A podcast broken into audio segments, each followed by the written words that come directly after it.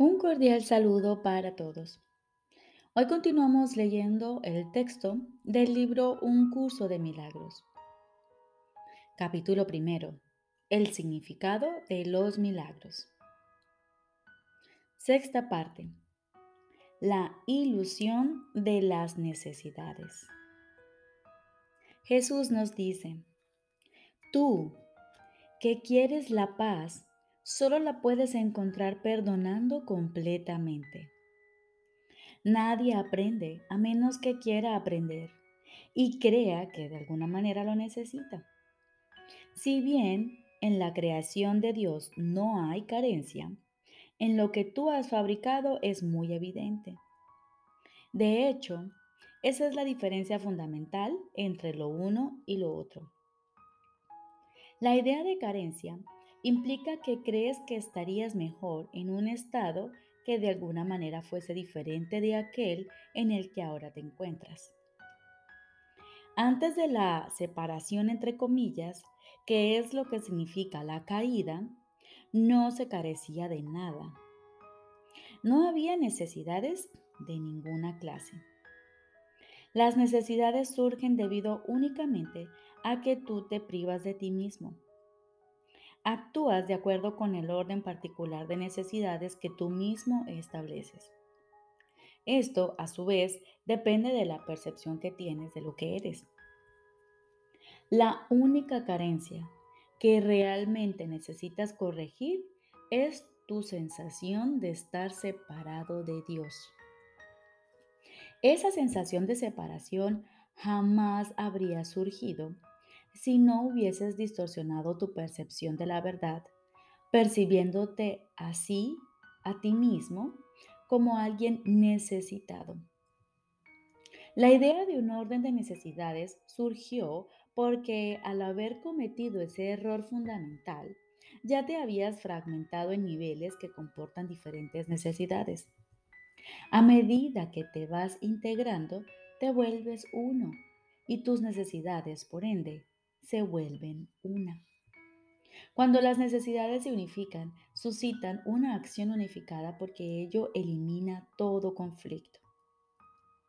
La idea de un orden de necesidades que proviene del error original de que uno pueda estar separado de Dios requiere corrección en su propio nivel antes de que pueda corregirse el error de percibir niveles. No te puedes comportar con eficacia mientras operes en diferentes niveles. Sin embargo, mientras lo hagas, la corrección debe proceder verticalmente desde abajo hacia arriba. Esto es así porque crees que vives en el espacio, donde conceptos como arriba y abajo tienen sentido. En última instancia, ni el espacio ni el tiempo tienen ningún significado. Ambos son meramente creencias. El verdadero propósito de este mundo es usarlo para corregir tu incredulidad.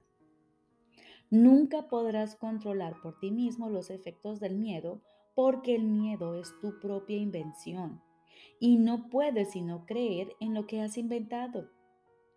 En actitud, pues, aunque no en contenido, eres como tu creador, quien tiene perfecta fe en sus creaciones porque Él las creó. Creer en algo produce la aceptación de su existencia. Por eso puedes creer lo que nadie más piensa que es verdad. Para ti es verdad porque tú lo fabricaste. Todos los aspectos del miedo son falsos porque no existen en el nivel creativo y por lo tanto no existen en absoluto. En la medida en que estés dispuesto a someter tus creencias a esta prueba, en esa misma medida quedarán corregidas tus percepciones. En el proceso de separar lo falso de lo verdadero, el milagro procede de acuerdo con lo siguiente. El amor perfecto expulsa el miedo. Si hay miedo, es que no hay amor perfecto.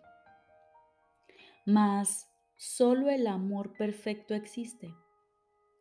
Si hay miedo, este produce un estado que no existe.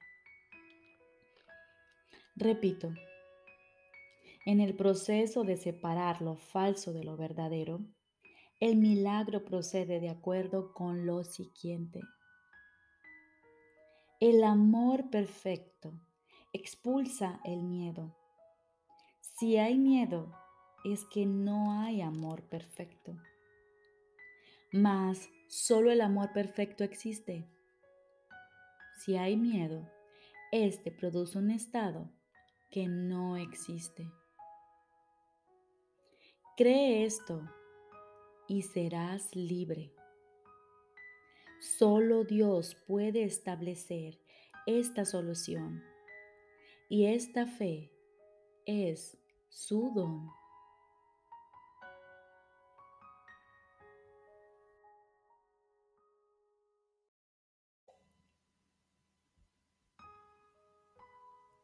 Ahora continuamos con el libro de ejercicios. Lección número 7. Solo veo el pasado. Solo veo el pasado. Esta idea resulta muy difícil de creer al principio. Sin embargo, es la razón fundamental de todas las anteriores. Es la razón por la que nada de lo que ves significa nada.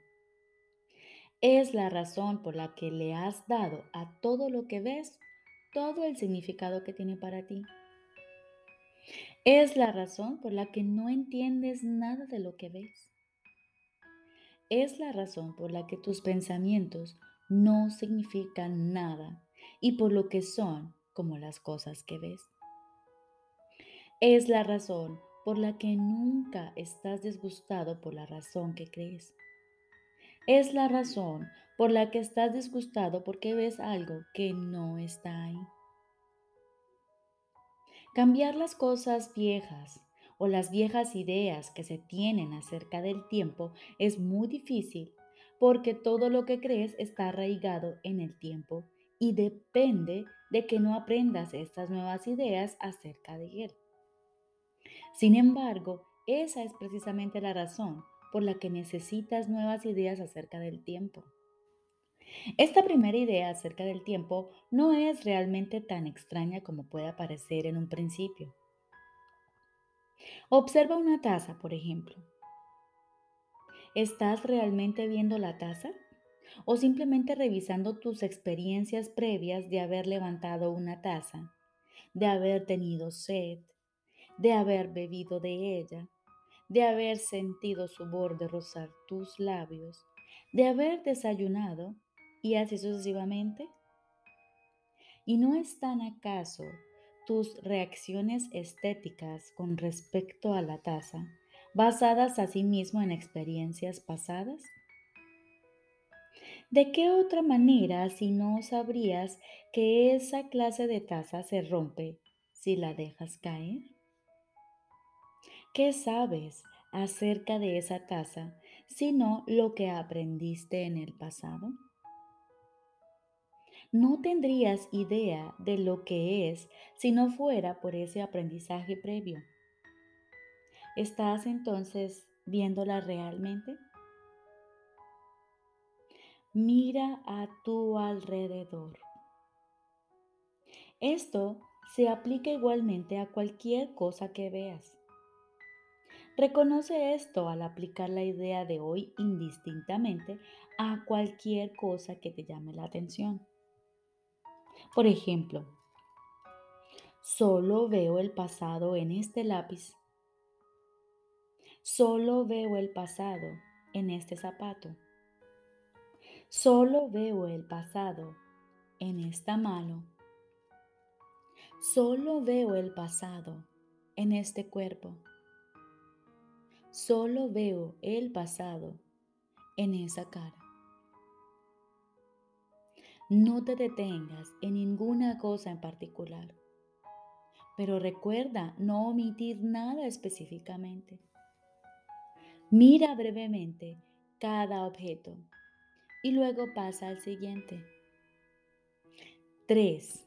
o cuatro sesiones de práctica, cada una de un minuto más o menos de duración, bastarán. Recordemos, lección número 7. Solo veo el pasado. Vamos a aplicar esta idea de hoy indistintamente a cualquier cosa que te llame la atención. Por ejemplo, solo veo el pasado en este lápiz. Solo veo el pasado en este zapato. Solo veo el pasado en esta mano. Solo veo el pasado en esta botella. Solo veo el pasado en ese cuerpo. Solo veo el pasado en esa cara.